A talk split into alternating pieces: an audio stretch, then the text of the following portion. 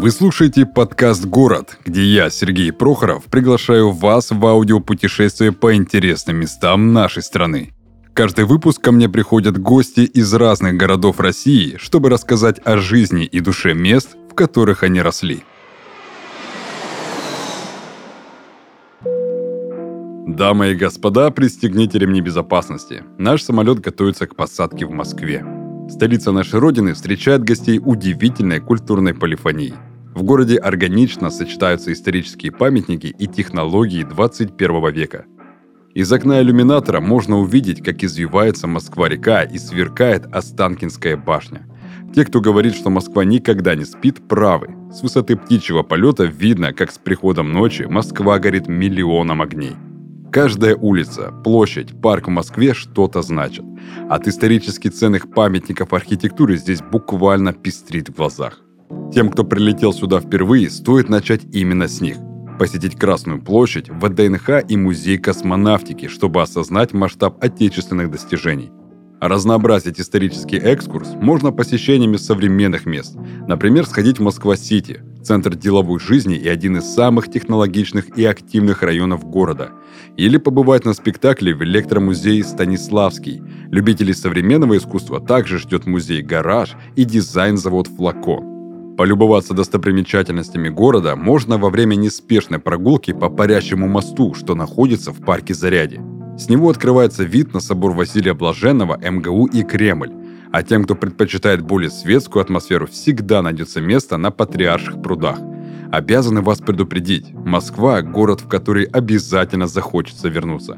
А начать свое знакомство с городом возможно благодаря спонсору нашего подкаста S7 Airlines.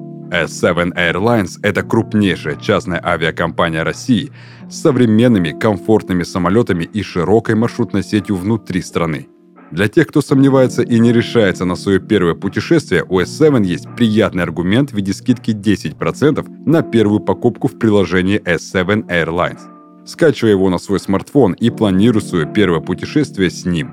Кроме того, в приложении S7 Airlines есть программа Green Steps, которая поможет тебе сделать каждое свое путешествие осознаннее – Команда S7 расскажет тебе про бережные путешествия, а ты сможешь заработать мили для перелетов, если прислушаешься к ним. Для участия в программе тебе нужно лишь перейти в приложение S7 и зарегистрироваться, если еще не участвуешь в программе S7 Priority. Зайти в профиль и пройти уроки об этичных путешествиях в разделе Green Steps проверить, насколько хорошо ты запомнил материал при помощи специального теста и получить мили программы лояльности S7 Priority в благодарность за осознанность. С подробными правилами акции Green Steps ты можешь ознакомиться на сайте S7. Ссылка в описании. Приятного полета!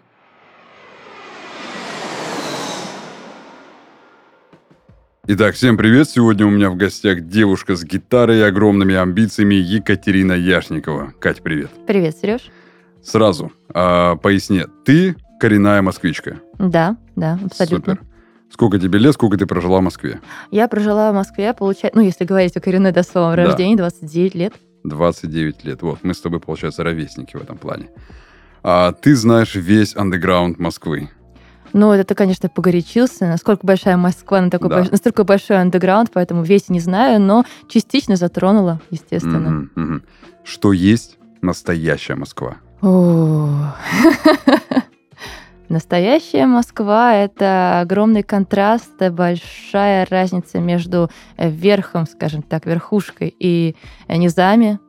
Это, с одной стороны, люди, которые тусят у подъездов или где-то за гаражами, а с другой стороны, это ночные клубы, это шикарные автомобили. То есть это настолько контрастный город, что нельзя ухватить что-то одно.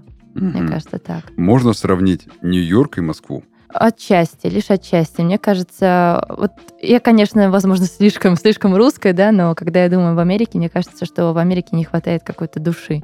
Угу. Да, и в Нью-Йорке в том числе, естественно, как Ну, а как же Брайтон-Бич? Ну, бра... хорошо, исключение, но я там не была, я не знаю. А-а-а. Вот, поэтому, да, это, опять же, такая мысль издалека, со стороны. Возможно, если я приеду в Нью-Йорк и увижу его, я по-другому скажу. Но вот сейчас то, что я вижу издалека, да, то мне кажется, что все-таки там, там не так, там не так. Просто я недавно, совсем недавно общался с людьми, они вот недавно прилетели а, в Краснодар, и они жили на Брайтон-Бич, mm-hmm. они сюда прилетели, прилетели чисто погостить, там, к родным, и я у них спрашиваю, какая там вот, прям атмосфера? Она говорит, ну, представь, э, Москва нулевых. Oh. Вот такая сейчас атмосфера на Брайтон-Бич. Вот mm-hmm. один в один. То есть э, это не, не, не Нью-Йорк вообще. Это, это кусочек Москвы в Нью-Йорке. Да, да, это кусочек Москвы нулевых в Нью-Йорке. Да, понятно. Он просто, говорит, там замариновался, остался там, вот такой он и остался. Ну, не 90-х уже хорошо. Да. С какого места нужно изучать Москву, настоящую Москву? Вот, знаешь, надо начать вопрос с того, э, где ты вообще остановился. То есть, скорее всего, человек, когда приезжает в Москву, он приезжает либо на вокзал, либо в аэропорт. Вот если ты приехал в аэропорт, я очень не рекомендую брать такси. Ну, во-первых, потому что это дорого, во-вторых, пробки, в-третьих, что-то там увидишь в этой машине сидя. Вот поэтому лучше использовать Аэроэкспресс, и опять же ты попадаешь ну, на один из вокзалов. И вот с вокзала, как это ни странно, следует начать изучение Москвы, потому что, ну, во-первых, это колорит, там mm-hmm. очень много людей, ты уже видишь Москву вот в жизнях людей, которые находятся на вокзале, ну, как и, понятно, людей без определенного места жительства, так и бабушки, которые чем-то там торгуют, так люди, которые приехали и восторгаются уже Москвой вот прямо с самого начала. А, ну и, естественно, архитектура, потому что вокзалы в Москве, центральные вокзалы, они красивые. Затем ты можешь пройтись по площади, если это площадь трех вокзалов, или на Белорусской, там тоже очень красиво. В целом, мне кажется, а, все вокзальные площади и рядом с ними места, они достойны внимания. Например, если ты приезжаешь на Киевский вокзал, то я прям рекомендую пойти сразу к артплею, вот mm-hmm. в ту сторону или к винзаводу, ну лучше артплей, мне артплей больше нравится, вот, и посмотреть на него мимо атриума, вот, там, хоп, к артплею, там погулять, вот, потом вернуться и поехать пойти э, от Киевской вдоль э, реки Москвы, там куда-нибудь к Воробьевым горам, класс, это вот замечательный пеший маршрут. Э, вот. То есть, если говорить о том, с чего начинать, то начинать надо с вокзалов и уже идти вдоль куда-то, куда глаза глядят. На mm-hmm. самом деле центр Москвы маленький, и, и там все красиво.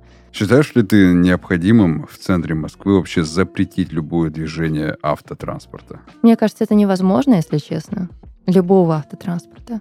А, я знаю, что были идеи сделать платным въезд mm-hmm. в центр. Вот это может быть, да, еще как-то, но не знаю, насколько это реально, честно. Угу. Я знаю, что сейчас некоторые дороги в Москве в центре сделали пешими, и это классно, это здорово. То есть вот, например, вот сейчас на том месте, где находится парк Зарядье, раньше была магистраль, и ездили машины, и, в общем, совершенно было неуютно, а теперь там замечательный парк, люди ходят, и класс. И э, сейчас, по-моему, еще несколько улиц, которые раньше были автомобильные сделали пешеходными, и это здорово. То есть, по сути, не запрещают въезд автомобиля, но как бы уменьшают угу. дороги, по которым они могут двигаться. Это, наверное, лучше, чем просто запретить. Смотри, парк Заряди такой, ну, новенький, свеженький да, парк. Угу. Ты была уже у нас в парке Краснодар. Буквально вчера. Вчера была. Да. Тебе понравилось там? Очень. Я там была еще в 2018 году, то есть я к вам mm приезжала в 2018 году и восторгалась красотой.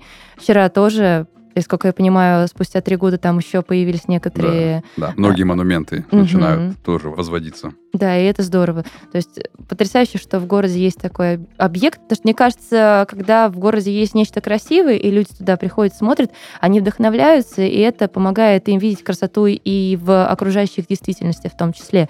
То есть, возможно, это вдохновляет или мотивирует их создавать красоту внутри своего собственного жилища. Угу. Можно ли тогда сравнить Зарядье и парк Краснодар. Парк Краснодар гораздо круче. Угу. Вот я так считаю, что у вас он, во-первых, он больше, ну гораздо больше. В нем много, вот ты сказала, монументов. Правильно, наверное, все-таки назвать их арт... арт-объекты. Арт-объекты, да. В Зарядье нет такого. Это просто парк вот в самом настоящем смысле этого слова, то есть там исключительно зеленое насаждение, и, ну, по крайней мере, арт-объектов я там не помню, сейчас mm-hmm. их нет. И он маленький, ну, потому что это маленький кусочек дороги, который раньше был просто дорога, его взяли и озеленили. А тут видно, что с душой и с огромным рвением человек подошел к оформлению вот этого, да я бы сказала, достаточно большого пространства. Там все по уму, там очень много классных дорожек, переплетений, то есть одно в другое перетекает, от эти ярусы просто поражают. В общем, здорово, здорово, это mm-hmm. круто. То есть, э, видно, что туда было вложено и денег, и сил, и времени гораздо больше. Ну да, да, согласен. Но все равно, смотри, Зарядье в центре угу. Москвы, мне кажется, все равно как бы в центре вот раньше не хватало чего-то такого зеленого, чего-то такого более несуетного, потому что центр — это постоянное движение. Это кто-то куда-то торопится, кто-то куда-то спешит. Я почему, например, э, Москву как-то не могу понять, потому что она слишком такая холодная ко мне, она слишком такая суетная. М. Я, я, конечно, не южанин, но многие южане, они Ага. как? Они вот такие на расслабоне, Да-да-да-да. такие на чили. Не торопитесь, давайте сядем, арбуза поедим. То есть я не такой, я сам северянин, но я здесь живу, и как бы мне нравится вот этот вайб, мне нравится вот этот стиль. И я не могу никак привыкнуть к московскому вот этому суетному стилю. И вот этот заряде, он как раз-таки немножечко как-то успокаивает вот это движение. Ну, знаешь, я не могу с тобой согласиться, потому что в целом, мне кажется, Москва достаточно зеленый город, и у нас много парков, маленьких, конечно, но есть и большие, и в центре. То есть э, совсем недалеко от Зарядья тот же Александровский сад, который рядом с Красной площадью. Ну, он, конечно, совсем маленький, но там тоже можно устроить пикник или там лечь на лужайке с ребятами, с своими друзьями, просто отдохнуть. И, например, чуть-чуть поодаль, да, ты пройдешь там несколько километров, в Москве несколько километров это чуть-чуть, да, и вот тебе, пожалуйста, Патриаршие пруды тоже прекрасное место для отдыха. Для меня это вообще место, в котором я часто встречалась с друзьями, и мы смотрели на пруд, на этих уточек, на лебедей. Вот. Или чистые пруды те же самые, тоже там спокойно, Мгм. достаточно расслабленно. Тоже центр, по сути.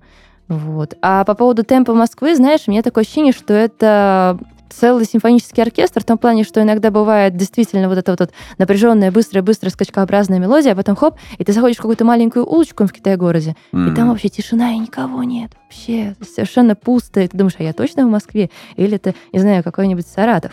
То есть бывает такое, что ну реально похоже на э, улочки Саратова или Самары. Ты смотришь и думаешь, о, а иногда бывает, ты попадаешь в колодец и думаешь, а я в Москве или уже в Питере? То есть даже колодцы бывают в Москве. Смотри, а давай мы немножечко уйдем а, в воспоминания, Мгм. в некую ностальгию. С чем у тебя ассоциируется Москва? Знаешь, у меня вообще в целом, ну, поскольку я живу там очень долго, у меня много воспоминаний, связанных с э, Москвой. Но чаще всего я вспоминаю какие-то прогулки с друзьями, Мгм. долгие, долгие прогулки. Иногда бывает, что это воспоминания не мои, а моих друзей какие-то просто очень яркие, так Мгм. скажем. В каком-то плане Москва ассоциируется с ВДНХ. Это мои школьные-студенческие годы, когда я была анимешником, тогда еще это было Мгм. распространено.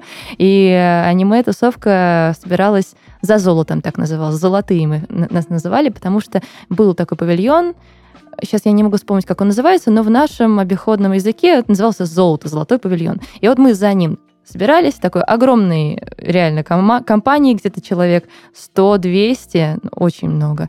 И вот просто стояли, болтали на своих темах, кто-то там распевал незаконные напитки, и к нам подходили полицейские и уходили с кем-то из ребят. Вот. Но в основном просто обсуждали аниме, пели песни. В общем, ну, такие абсолютно спокойные посиделки, ни о чем, в общем-то. Убивание подросткового времени. Вот. Еще у меня было время, когда я училась э, на психфаке, на первом курсе, у нас было включенное наблюдение, так называемое. То есть мы изучали субкультуры, Мгм. и мне досталась субкультура готов. И то есть мне нужно было э, переодеться готом, абсолютно. И вот. рассказать об этом. Нет, нет, мне нужно было переодеться готом и найти тусовку готов и влиться в нее. Ничего себе. И с ними тусить, да, и как бы таким образом наблюдать, это это называется включенное наблюдение, наблюдать за этой субкультурой, понимать, где они вообще собираются, о чем они разговаривают. Было невероятно интересно, я так на, на протяжении месяца была готом. Меня Мгм. приняли, ходила на чистые пруды, тогда еще на чистых прудах они были, сейчас их уже там нет, вот, но в то время они там собирались. Было весьма странно, но тем не менее, вот тоже такое воспоминание. Сразу как раз у меня возникает такой вопрос. Смотри, в Москве 100% коснулась вот эта тема Мгм. а, всех именно субкультуры. Мгм. Это вот рассвет их был как раз нулевые годы. Там примерно с 5 по 10 это самые яркие такие Да, так, были. так. За пределами Москвы это приходило чуть попозже. Мгм. Я помню, на Урале это было к 2008 году, 7, 8, 9, вот так 10. А в Москве, естественно, это раньше, и максимально обширно это было. Например, на Урале, на севере, где-нибудь на Кавказе это вообще была редкость, и это, Мгм. это было опасно вообще вступать в какие-то субкультуры, которые выбиваются из э, традиционного вот этого мышления консервативного. Какие конкретно ты застала, каких ты была, и как они, каким методом они постепенно вот так вот рассеялись? Слушай, вот вопрос, э, как они расселись, действительно необычный в том плане, что как-то само собой все исчезло, и даже непонятно, а почему. Угу. Словно людям просто надоело. От, от, знаешь, как будто все хотели, хотели отличаться друг от друга, да. и настолько это подошло до крайности, что все стали одинаковы в своих отличиях. Да. Вот. И все таки ну как-то все уже немножко субкультуры. То есть настолько стало много этих субкультур, что, условно, они уже перестали иметь какое-либо значение. Вот. И я, как я сказала тебе, да, я была среди анимешников, среди готов. Очень небольшое время была с панками, тусила mm-hmm. с ними. Вот. И вроде как все. То есть, э, на самом деле, для меня не имело большого значения именно внешняя атрибутика. Я слушала, допустим, готическую музыку, слушала панк, и до сих пор слушаю, кстати. Но для меня не было важно а, общаться только с теми, кто слушает панк, одеваться, там делать себе ракез, да, ставить их пивом. Вот, этого в моей жизни не было как чего-то обязательного. Э, поэтому нельзя сказать, что я была плотна в каких-то субкультурах. Я заметила, что они начали исчезать, потому что в моем вузе сначала были такие люди, которые там, красились черными тенями, черные волосы, а потом внезапно эти люди как будто бы отчислились, но нет, они ходят, просто они уже совершенно обычно одеты. Думаю, хм, странно. Нельзя сказать, что люди выросли из этого, потому что до сих пор частично какие-нибудь, хочу сказать, пожилые, но нет, взрослые люди, да, уже зрелые, все-таки ходят э, с атрибутикой. И, кстати говоря, среди молодого поколения тоже есть панки, неопанки, они так себя называют, вот, которые тоже ходят в атрибутике. Я думаю, что просто большинство людей как-то по-другому осмыслило себя, что индивидуальность, она не выражается во внешнем, а во внутреннем. Mm-hmm. Это все. Это как а, Джамал из группы Триагрутрика пел, что на заводы пришли работать готы. Что постепенно, как бы, э, пока все юные, беззаботные, там, на маминой папиной шее, mm. все там строят из себя кого-то. А потом, когда уже ответственность надо брать э, на себя, уже как бы постепенно пропадает вот эта вся атрибутика, которая там... Ты имеешь в виду как протест, получается? Протестное высказывание, что вот я, я такой, ну да, да, угу. то есть как-то так. А вот как ты относишься к тому, что немного уже более зрелые, уже более старые такие поколения лезут в субкультуры? Я объясню пример. Наверняка ты знаешь, кто такой э, Дима Бамберг. Наверняка слышала, ты слышала да, такого. Конечно. Раньше у него был такой псевдоним Шок. Mm. Он... А, так это шок и Это Бамберг? и есть шок. Вот. Он и есть Дима Бамберг. Как все совпало в моей вот, сейчас голове. Вот. Э, этот человек занимался э, рэпом. Угу. То есть все прекрасно знаем, что такое батл рэп. Это максимальный негатив, максимальный такой а, хайп, а, такой шум. Главное, как можно больше оскорбить своего угу. такого некого оппонента. Но потом, когда-то в 2012 вроде бы или 2011 году, когда у них произошел конфликт с Ромой Жиганом, угу. он же Рома Чумаков, вот те самые лещи, так называемые, он как-то ушел от рэп-музыки и сейчас подался в панк. Вот, наверняка ты слышала там последние его какие-то... Ну, я так понимаю, любой человек с гитарой, он будет слушать подобное как бы я человек без гитары, но я слушаю и, и такое. Ну, слушай, я не слушала Бомберг. Я знаю его существование, но до музыки, кстати, не дошла. То есть я видела, вот он есть, вот его... Даже заходила в его группу ВКонтакте, понимаешь? Вот так вот. Вот, но чтобы нажать и послушать, почему-то вот у меня не хватало, не знаю, какой-то решимости, что не то, что я боюсь там слушать это. Но думаю, ну вот пока рано. Не, э, это прикольный панк. Угу. Вот реально. А, с учетом того, что, ну, я сам по себе меломан, я могу слушать что угодно но мне это понравилось. Угу. И а как ты относишься к тому, что люди, которым уже 40 лет, они лезут в то, что, по сути, ну, давно забыто. Ну, панк уже давно избитый и никому не нужен. Ой, ну ты знаешь, мне кажется, что новое это хорошо забытое старое. Да. Вот поэтому, возможно, что нас ждет какой-нибудь второй виток панка, почему нет, или там я все жду, когда снова готика возродится, потому что, mm-hmm. мне кажется, она так вяло существует в данный момент.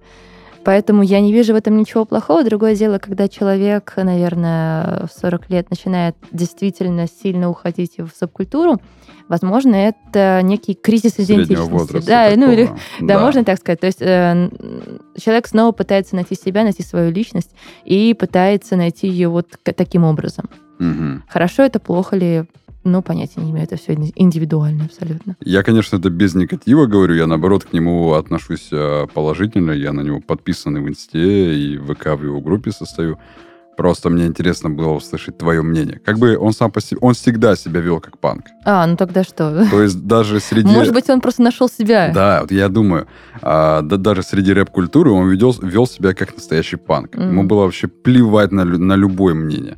Вот сказал, сказал, сказал неправильно, да плевать я так сказал. Мгм. Как вот тот же, я не знаю, гитарист из э, перцев, Red Hot Chili Red Hot Peppers. Chili Peppers, мгм. Когда он давал интервью и говорил, что там на записи я, я специально лажал. А, я знаю, я слышала эту историю. Слышала, да? Ага. Типа, ну, мне вообще плевать, кто что подумает. Это наоборот, это и есть панк.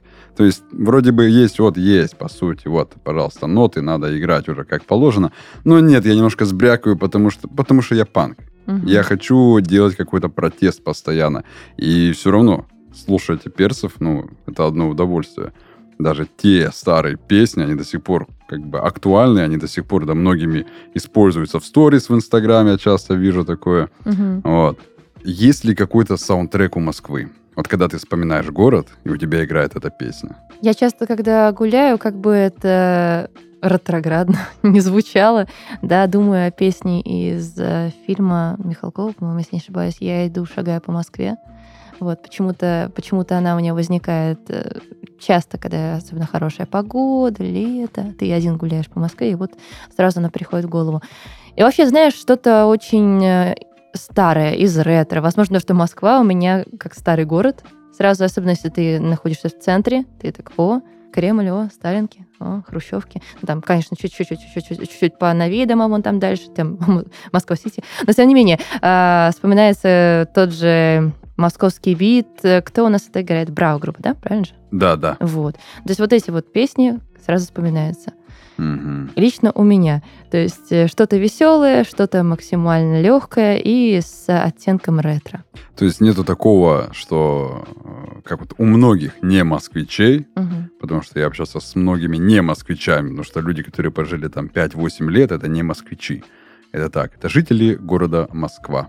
У них сразу в голове ассоциации это что-то из э, Марселя, группа Марселя раньше такая была, там Нел и L1, они пели Я про Москву. слышала, но... А, то есть это что-то такое более попсовое. Мгм. Ну, понятно, они когда переехали. в Да, да, вот. вот. И мне было прям ин- интересно, какой все-таки саундтрек у коренного москвича. Это Мгм. все-таки что-то более связано с ретро-музыкой. У меня ретро, да, чисто вот особенно Браво, не знаю, просто для меня Браво и Москва это как вот знак равенства, знаешь. Мгм. Чего не хватает Москве? Вот на твой взгляд. Ах, чего не хватает? Я бы сказала, конечно, спокойствия. Иногда не хватает, действительно. Как сказал один мой, опять же, знакомый, который не житель Москвы, но приезжает сюда, говорит, что когда я приезжаю сюда, я чувствую, что здесь нужно работать, что здесь очень много энергии, нужно ее схватить и постоянно-постоянно в ней быть, и что это очень сильно утомляет и изматывает. Мгм. Наверное, ну я, у меня было время, я жила в центре Москвы, и могу сказать, что действительно ты чувствуешь даже вроде как в спокойном доме, в достаточно спокойной квартире, чувствуешь все небольшое напряжение от э, того, где ты находишься. Как будто вот сама энергетика, если можно так сказать, города, она достаточно сильная, и если ты находишься в ней достаточно- долго, ты тоже начинаешь уставать, даже ничего не делая. Так что, возможно, да, не хватает какого-то вот места, где можно отдохнуть, действительно Мгм. полностью. Москва-Сити. О, Вот это вот излюбленная тема москвичей. мгм. На твой взгляд, что это такое? Это просто убогие стекляшки, которые полностью убивают все понимание, что такое Москва? Или это новый какой-то виток моды, глоток э, свежести, закос под западные э, города? Ну вот закос это близко к тому, о чем я думаю. Да, что хочется, чтобы у нас тут тоже были как бы вот эти стеклянные высотки. Мы Мгм. все-таки столица как-никак. Да-да-да. Что-то должно быть такое современное. Вот. Но если говорить о Москве, мне кажется, сам город, этот город, как я уже изначально говорила, город контрастов. Это эклектика во многом. То есть кстати, вот если отвлекаться от Москвы, в Ростове тоже часто я такое видела, что там маленькая избушка, а рядом огромный ТЦ. Вот. Тут у нас примерно та же самая ситуация. То есть вот тебе, пожалуйста, сталинские высотки, вот тебе э, страшные, ну не очень, но тем не менее кому-то не очень нравится, э, панельки. Я обожаю панельки, честно. Я человек, который в них жил, живет. вот поэтому для меня панельки это что-то такое душевное. Хотя это во всей стране нашей есть. Вот панельки. И вот тебе, пожалуйста, стеклянные высотки Москва-Сити. Вот. И, в общем-то, в принципе, это звучит как что-то несочетаемое, как, я не знаю, мороженое в борще, приправленное э, соусом из э, сулугуни или там, не знаю, и песто. Вот. Но при этом как бы смотришь со стороны, да и ничего, вроде как, вроде да, бы пестрит. вкусно. Да, все это смешивается в желудке в любом случае. Рано или поздно. Рано или поздно. Вот, поэтому мне сначала, наверное, когда я только-только это увидел, когда только-только это начали строить, как э, москвичу, Хотя, не знаю, возможно, москвичи не все так отреагируют. Думаю, что, что это такое? Зачем это здесь вообще? Уберите! Вот. Но потом подумала, да нет, нормально, в общем-то, даже с точки зрения фотографа, теперь можно сюда водить людей, фотографировать, что вот, смотрите, современная фотосессия, как будто бы мы в Нью-Йорке. Вот. Так что кусочек Нью-Йорка в нашей Москве. Пускай будет, пускай будет. Вот ты mm-hmm. говорил, что если есть в, в Нью-Йорке кусочек Москвы, а у нас в Москве есть кусочек Нью-Йорка. Смотри, ты застала Москву 90-х, Москву нулевых и Москву десятых. Да. Какой была Москва в 90-х? Понятно, ты там была ребенком. Я была ребенком, но, но ты я... что-то до оттуда вас запомнила явно. Абсолютно красочные воспоминания, когда мы приходили с мамой в парк Горького.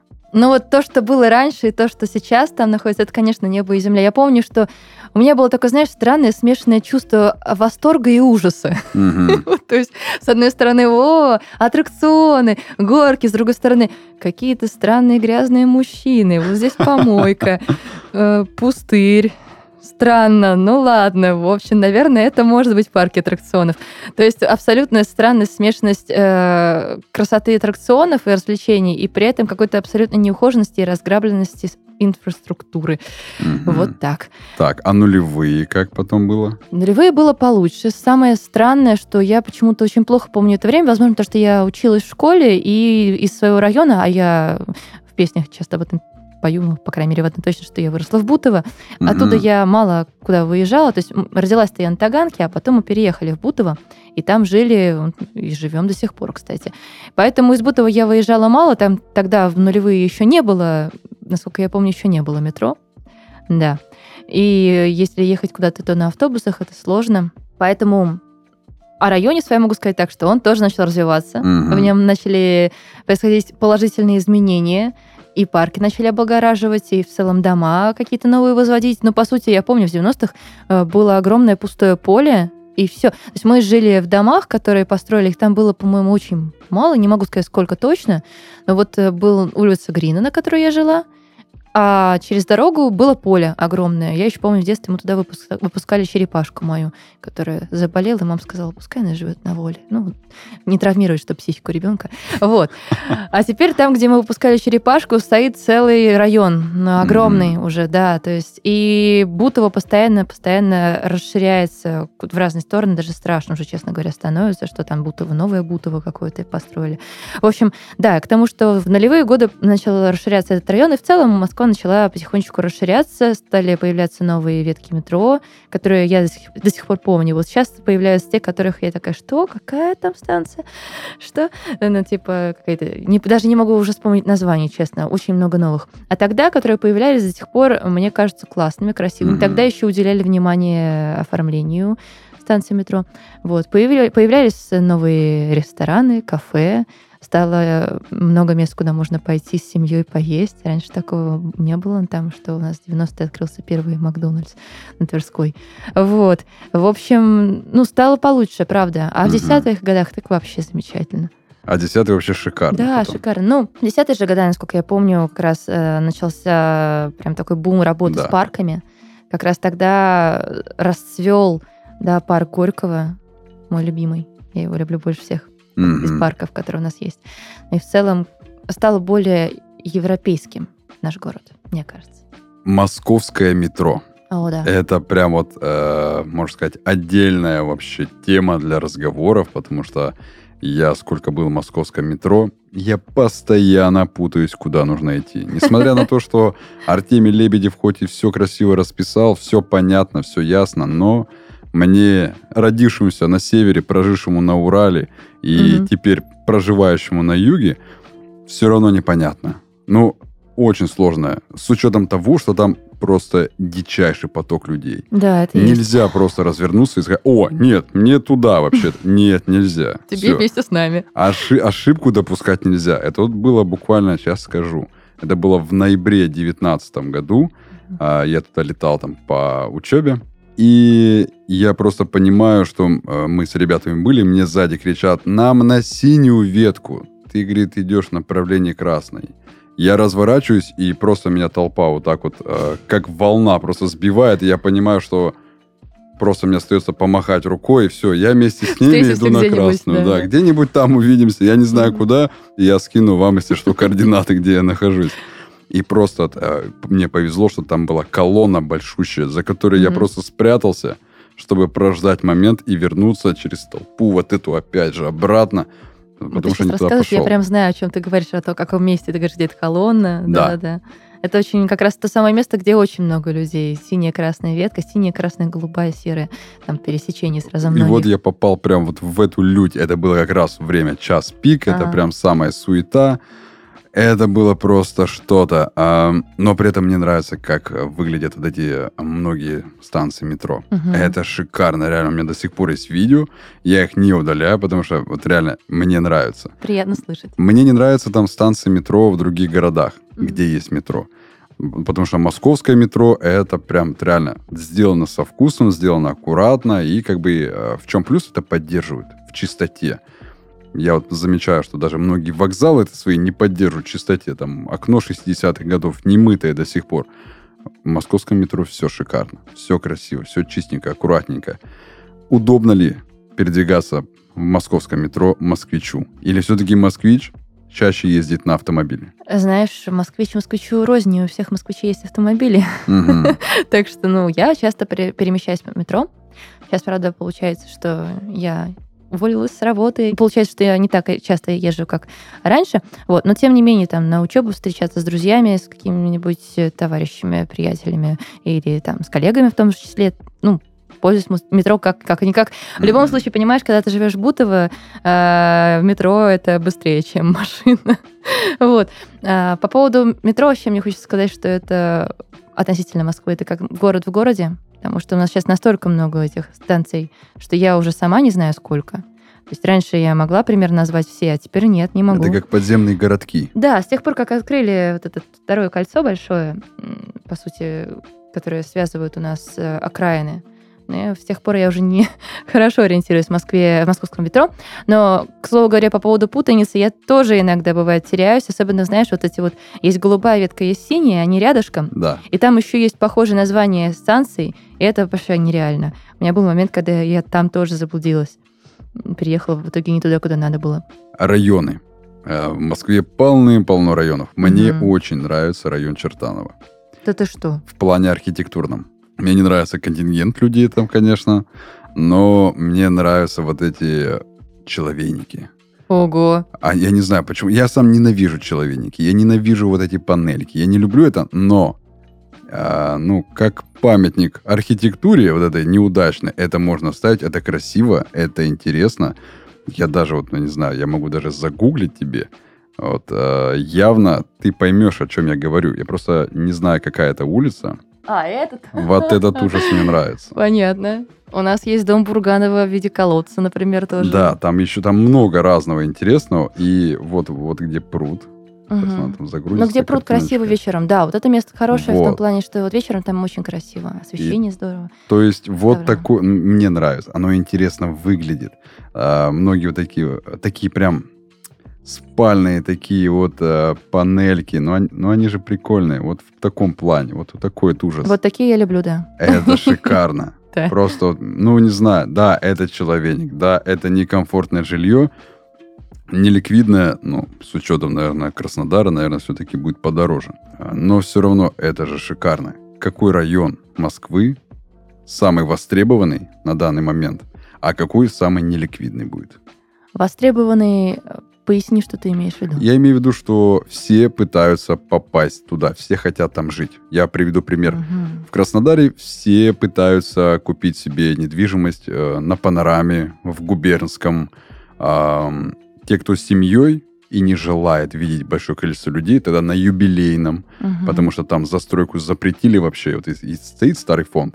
Вот старый фонд и будет стоять. Все, больше ничего не появится. Максимально семейный, тихий, спокойный такой э, спальный район. Поняла тебя. В таком случае у нас есть несколько мест. Знаешь, как я, я себя чувствую риэлтором. Угу. Вот. Если вы э, молодой человек, активный, да, человек с амбициями, или девушка, или компания людей, то чаще всего такие люди предпочитают селиться где-то недалеко от центра, да, в районе Бульварного кольца, по крайней мере. И в большей степени это, конечно, самые такие золотые места. Это Арбат, Угу. Ну, там, правда, классно. Вот. Это район Белорусской, но подальше все-таки от вокзала. И очень классное место. Я сама, когда жила вот недалеко от Белорусской, между Белорусской и Менделейской, там есть такой, его еще называют еврейский район, угу. потому что там, ну, по сути, да, там синагога и много, и еврейский музей, и центр толерантности. Угу. Вот. И вот место Марьина Роща, где находится, там тоже очень хорошо, там тихо, Раньше, там была роща, сейчас уже нет, но все равно достаточно зеленый район. Ну, вот это такие места в центре, которые любят люди и ну, прям стараются там снять, конечно, купить это невероятно невозможно, если ты не миллиардер, вот, но снять, по крайней мере, пытаются.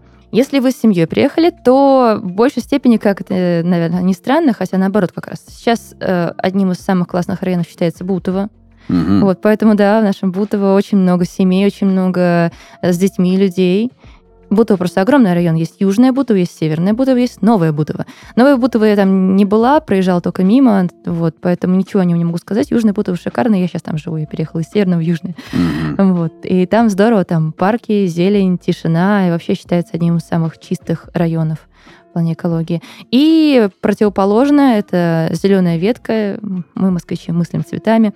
Вот, то есть Сокол, вот в ту сторону, там тоже очень хорошо, Выковская и дальше, выше. Там тоже неплохо для семей. Самые неликвидные и страшные районы для меня, по крайней мере, это Выхино. Угу. Вот, это Выхино, Жулебино, вот там э, где-то у нас текстильщики. Это промрайоны, там грязно. И еще один район, два района. Рядом с Новой Ригой тоже там сложно, потому что не, невозможно выехать, там постоянно пробки, загазованность высокая и шум. Э, и еще два места, которые мне лично не нравятся. Это в сторону Щукинской, там просто сейчас строят новые дороги, и этим все сказано. Mm-hmm. Там постоянно строительство идет очень громко и, опять же, загазовано из-за этого. И место рядом с парком Победы, Поклонной горой. Там просто тоже очень шумно, и там мало зелени.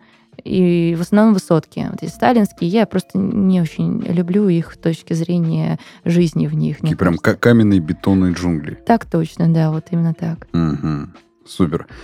Сколько стоит средняя аренда квартиры в Москве? Сейчас вроде цены еще больше выросли, по крайней мере, мне рассказывали ребята. То есть, когда я снимала квартиру как раз рядом с Белорусской, это было 36 тысяч. Это однокомнатная квартира. Вы не видите Сережа на лицо сейчас, да? Да, да, я немножечко удивлен. За однокомнатную. Я понимаю, это где-нибудь там на Котельнической набережной. Это еще можно было бы. Угу, да. А вот сейчас, вот сейчас, я, насколько я знаю, 36 стоит на окраине однокомнатной квартиры, представляешь? То есть жуть. Я не представляю, как можно жить сейчас там на окраине, то есть где-то там, ну вот Тушинская и от метро еще пилить полчаса. Угу. Вот это, пожалуйста, 36 тысяч. Это как бы хорошая квартира, естественно, угу. с ремонтом, но с мебелью. С мебелью. Ну, Просто да. заехал и живешь. Ну да, то есть вот угу. такая. Я не говорю, что пустая 36, наверное, она будет дешевле, но тем не менее. А сколько нужно денег, чтобы прожить месяц? Ну, Если ты арендуешь? Беззаботно, да. Арендуешь, беззаботно жить. Беззаботно. Да. Ой, да, сложно сказать, потому что если ты снимаешь, и при этом не однокомнатная квартира, ты живешь, например, с девушкой или с парнем, то тут уже большая достаточно цена, потому что ну, в однокомнатной, возможно, будет вам сложно, особенно если с ребенком, так вообще. Э, то есть, если это семья, которая приехала сюда и снимает квартиру, ну, 200 тысяч. 200 тысяч беззаботно жить. И то беззаботно, не знаю даже, потому что со своей колокольни сложно сказать. Но то есть э, я не снимаю, к счастью, сейчас. Да, живу в своем, в своем доме. Вот, поэтому мне гораздо меньше нужно денег для того, чтобы жить нормально. Mm-hmm. Вот. А так, э, ну, если смотреть на своих знакомых, то да, от 150 тысяч точно. Mm-hmm. Есть э, друзья, которые живут, кстати, не в Москве, а Новомосковске. Ну, хотя это уже Москва считается, Новомосковск. И вот они зарабатывают где-то около 200 как раз, даже больше, потому что у них двое детей. Mm-hmm. Вот. И не, они нельзя сказать, что они живут беззаботно, но нормально живут. Вот. Mm-hmm. Москва дорогой город. А вот вопрос как раз к москвичу. Чем больше ты зарабатываешь, тем больше у тебя потребностей. Так ли это? Хороший вопрос. У меня, я не могу так сказать про себя. Просто, скорее, тем больше у тебя возможностей. Mm-hmm. И ты в любом случае, сколько ты зарабатываешь, столько ты, в принципе, и тратишь. То есть по себе могу сказать, что я как начала чуть больше зарабатывать, начала чуть больше тратить. Не потому, что потребности стало больше, а потому что я такая, о, я наконец-то могу себе это позволить. Mm-hmm. Такая, хоп, и это покупаюсь или в это вкладываюсь, как-то так. Смотри, а в Москве полным-полно разной кухни будет? О, да, это моя любимая тема. А меня больше интересует стритфуд. Ага, класс. Что интересного в Москве можно покушать такого прям из стритфуда? Есть очень классное местечко, о нем очень мало кто знает. Оно находится, кажется, на Сисцев и Ражике, в общем, недалеко от э, Карапоткинской, да, все верно. Называется Абугош. Угу. Вот, там э, подают ливанскую и израильскую кухню, именно стрит-фуд. А самое главное, что для Москвы это цены прям очень даже божеские. Угу. И это место маленькое совсем, оно прячется, похоже, знаешь, на такой очень сильно сжатый особнячок.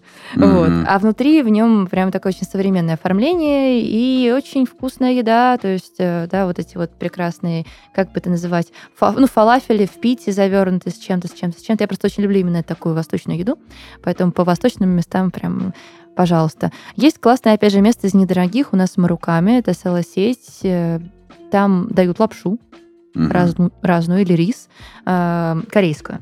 Очень вкусно. Очень вкусно, э, бюджетно. В общем, да, когда я была студентом, я туда постоянно ходила, потому что Маруками находится как раз на университете. В самом mm-hmm. метро. То есть метро, вот и над ним такой небольшой торговый центр, там вот это Маруками. Mm-hmm. Москва э, Лужковская и Москва Собянинская. Две это разные Москвы. Намного лучше стало жить при Собянине. Я считаю, что да. Ну, то есть у всех разные точки зрения, но я считаю, что да, лучше. Но пора ли Собянину меняться? Ну, это не ко мне вопрос. Не, ну все равно, вдруг у тебя же есть свое мнение все равно. Я вообще считаю, что сменяемость власти полезна. Это как mm-hmm. новый воздух, новая кровь, какое-то какое-то додвижение, понимаешь, да? Mm-hmm. Когда человек долго занимает пост, э, мне кажется, он начинает костенеть. Каким бы он гибким изначально не был, когда ты долгое-долгое время занимаешься чем-то одним, не сменяя деятельности, ты устаешь, ну, чисто психологически даже. Глаз замыливается, как говорится, и ну, мысль теряется в каком-то плане. Очень сложно поддерживать э, себя, поддерживать свою компетентность, находясь на посту долгое время. Mm-hmm. Это, мне кажется, о любом посте, можно сказать, как и государственном, так и да, буквально там, когда ты главврач в больнице. Да, долгое время находясь на одном посту, ты начинаешь как странно, как ни странно, терять компетенции. Mm-hmm. Поэтому я считаю, что да, сменяемость власти какой-либо, управления какого-либо важна. Пора ли уже открывать Кремль для прогулок людей, устраивать там экскурсии, чтобы он был не просто, чтобы там сидели, заседали государственные деятели, а чтобы это было вот как архитектура. Пожалуйста, приходите к нам, гуляйте по Кремлю, изучайте историю. Да, насколько я понимаю, если я не ошибаюсь, то вроде там и не сидит сейчас никто. Угу. Вот, то есть, ну да, в основном все, все наше управление, оно в других местах располагается, то есть это пустует. И если я, опять же, не ошибаюсь, если мои детские воспоминания мне не врут, я вроде даже была в Кремле в детстве, он был открыт. Mm-hmm. Мне так кажется, по крайней мере, что я помню, что что-то я точно там видела. Вот поэтому я не вижу ничего плохого в том, чтобы его открыли для экскурсионных групп, для посещения. Mm-hmm. Супер. Самое яркое воспоминание из Москвы. Самое, Самое яркое. О, да, я вспоминаю такое. Когда я училась в, кажется, это был третий класс или четвертый, четвертый класс, а, у нас в нашем округе проводили такую приятную акцию для отличников. То есть если у тебя дневник, и в нем все пятерки за mm-hmm. все э, семестры, тебе дают подарок. Это бесплатное посещение лунопарка. Тогда был у нас был лунопарк как раз в парке Горького. И я помню прекрасно тот момент, когда была такая большая, ну как, ну, естественно, Россия, большая очередь отличников. Mm-hmm. И вот мы стояли в этой очереди с мамой, и я вошла наконец-то в этот лунопарк и каталась там весь день. То есть мы пришли рано утром и ушли, когда уже закрывался лунопарк. Потому что там, там сказали, типа, бесплатное посещение. Сколько времени, не сказали. То есть можно все время там тусить. Я покаталась там на... Там была горка типа Камикадзе, раз, наверное, 10, э, даже, может быть, больше. Покаталась вообще на всем несколько раз, естественно. Ну, весь день-то. И мне потом в течение недели снилось, как я приходила в этот лунопарк и каталась. То есть настолько было ярким впечатлением этот момент. Э, приятно было, что для человека, который хорошо учится, был такой поощрительный приз от, э, получается, от управы да, нашего района. Mm-hmm. Если ты все же решишь уехать из Москвы, вот полностью раз и навсегда покинуть Москву, то куда ты все-таки решишь поехать и для каких целей? Знаешь, вообще в целом я патриот, и я очень люблю Москву. Из-за городов России я была во многих, но не во всех, конечно же. Это, по-моему, вообще невозможно даже не объехать все города России. Мне очень нравится Питер, Mm-hmm. Вот, и поэтому мне хотелось бы пожить там месяцок, причем в какое-нибудь самое ужасное время, типа зимы, января, чтобы было совсем уж тяжело. Знаешь, mm-hmm. это в каком-то плане заряжает Э, и вдохновляет, чтобы так зарядиться и потом написать целый альбом новых песен. В общем, ты, э, если решишь уехать, то только в Питер и только ради вдохновения. Или еще в Самару. Да, Самара это второй О. город, который я очень люблю. Да, и, когда... и будешь самаритянкой. Звучит хорошо, да, добрый. Вот, надеюсь.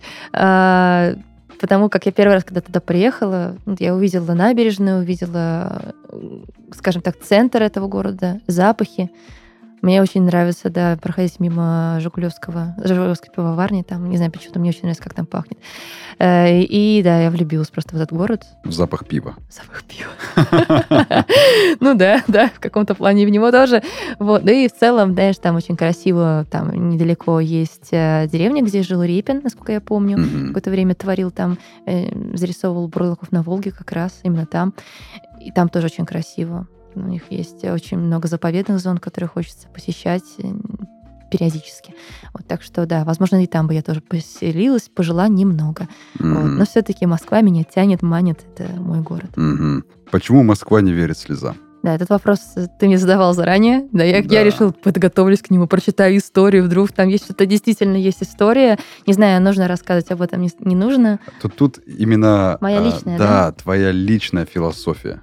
Я, как житель Москвы, которые часто ездят в общественном транспорте, особенно в метро, достаточно часто, опять же, наблюдаю попрошаек, которые ходят по вагонам и, ну, жалуются на свою жизнь, так скажем.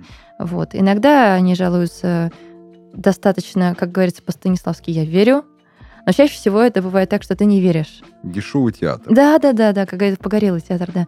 И поэтому ты смотришь на это и не веришь. Ну, то есть ты понимаешь, что, ну, этот человек шарлатан, у него mm-hmm. ничего не случилось, он просто так деньги зарабатывает. И в каком-то плане это делать тебя более черствым, потому что я, знаешь, даже думаю, вот зачем вы это делаете? Я, может быть, хочу действительно помогать другим людям, а вы отбиваете мне это желание, потому что вот я вижу, что вы врете, что это все неправда.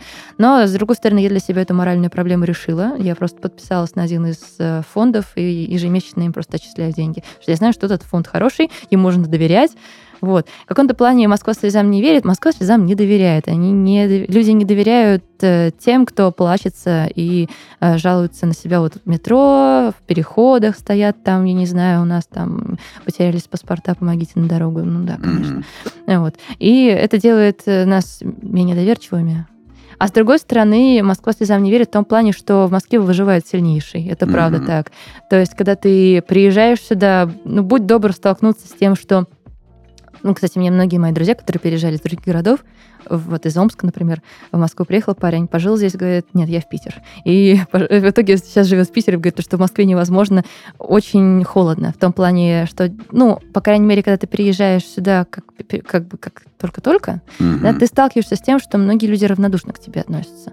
Да. Но у всех свои проблемы, у всех очень много своих дел, и э, недостаточно времени, чтобы вникнуть полностью и помочь тебе, скажем так. Есть такое. То есть во многих э, случаях ты сталкиваешься с э, не то чтобы равнодушным отношением, я не могу сказать это равнодушным, но недостаточно глубоко душевным, Мгм. наверное, так. Вот. И часто такое бывает и на работе. Большая текучка, за тоб- тобой никто не дорожит, извини, там, не можешь справляться с своими обязанностями, ну, пожалуйста, вот мы уже нашли другого человека, он только что приехал в Москву, вот он То будет работать все, все заменимы. Механизм э, шестеренка износилась, мы ее меняем, вставляем другого. Да, да, в каком-то плане это так. Особенно если говорить о больших корпорациях. Ой, вообще не представляю, как можно работать в больших корпорациях, в офисах. Мне кажется, это вот именно так. Там все шестеренки, шестеренки. Мгм. Люди теряют свою индивидуальность. Но в другом случае, если ты, например, сильный человек, волевой, если ты знаешь, зачем ты поехал в Москву, что у тебя есть четкий план, то, скорее всего, Москва тебя примет. Это, знаешь, такая первая проверка. Мгм. Вот. Но еще, знаешь, важный момент, который нужно подчеркнуть по поводу, по поводу Москвы, что здесь очень важны связи. В Да. том плане, что как только ты приезжаешь в Москву, знакомься как можно больше, с большим количеством людей, и это действительно помогает. Потому что в Мгм. Москве, хоть ты говоришь, с одной стороны, людям плевать, с другой стороны, точно так же и не плевать. То есть, Мгм. как только ты устанавливаешь какие-то дружеские отношения, особенно если это свояки, то есть люди, которые тоже с твоего города переехали, все, у вас сразу какая-то взаимовыручка происходит в Мгм. любом случае. Ну, это, мне кажется, в любом крупном городе, когда э, появляется некая общность земляков, Мгм. так называемых, потому что я здесь также встретил многих земляков. У меня много земляков всяких. И с севера, и с Урала, и с Кавказа. У меня все земляки сразу. Ну, А, ты, а, ты, ты, ты с Беслана? О, я в Владикавказе жил. О, так ты это, э, со Златоуста? О, я в Челябинске жил. И вот это вот начинается, что вот куча-куча земляков, ты тык-тык-тык-тык, обзаводишься знакомыми, которые как раз-таки, да, Мгм. помогут тебе в чем-то, но я прекрасно понимаю, что и они меня могут воспользоваться, мною воспользоваться в чем-то, Ну, то есть ради своей взаимо- выгоды. ну, Правильно, что ты должен быть тоже полезен. Да, да. Странно, если ты будешь только сам пользоваться их Да. помощью, а взамен ничего не будешь отдавать. Это странно. Мгм. Ты часто бываешь в, в разъездах, а в Краснодаре ты уже сколько? Сегодня третий день. Вот. Но когда ты, ты явно бываешь дольше в каких-то городах. Ну, чаще, если говоришь про туры, то дольше недели не бываю. Ну вот, представь, неделю тебя Мгм. нету дома. Мгм. Ты не была в Москве. Я бываю, что и месяцами не бываю в Москве. Вот, представь, что тебя нету месяц или два или три, Мгм. тебя нету дома. О чем скучаешь? Пока я в дороге, я ни о чем не скучаю. Я понимаю, что я скучаю, скучала, когда приезжаю домой. То есть я приезжаю, снова вдыхаю этот запах дома, знаешь, ну, ты когда ты приезжаешь в квартиру, когда ты долго не был, такой, о, вот как у меня пахнет в квартире, оказывается. И понимаешь, вот, я по нему скучала. Наверное, по запаху, да, по запаху своего дома. Это первое, о чем ты вспоминаешь, когда ты возвращаешься. Прикольно.